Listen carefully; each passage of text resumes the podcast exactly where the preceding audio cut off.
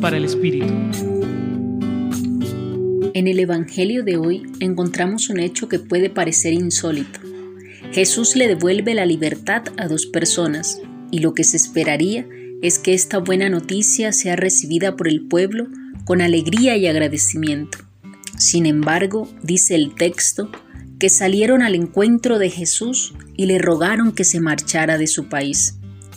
El problema fue por los cerdos, la pérdida material, la pérdida económica.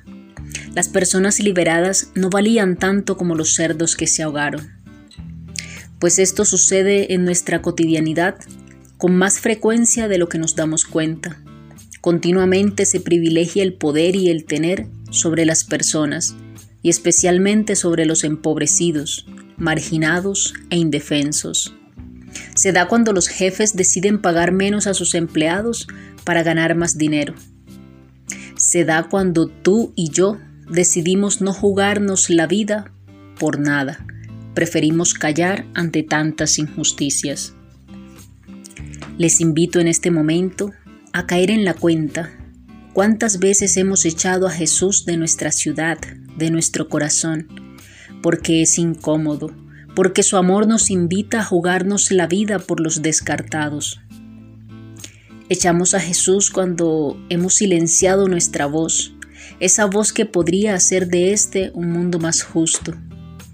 Echamos a Jesús cuando decidimos amar menos y amar más nuestra comodidad que nos da una felicidad pasajera. Pidamos al Señor nos conceda la gracia de amarle no solo de palabras, sino con obras y de corazón, manifestándolo en nuestras decisiones de cada día. Hoy los acompañó Quiséis Narváez, religiosa del apostolado, desde el Centro Pastoral San Francisco Javier, Pontificia Universidad Javeriana.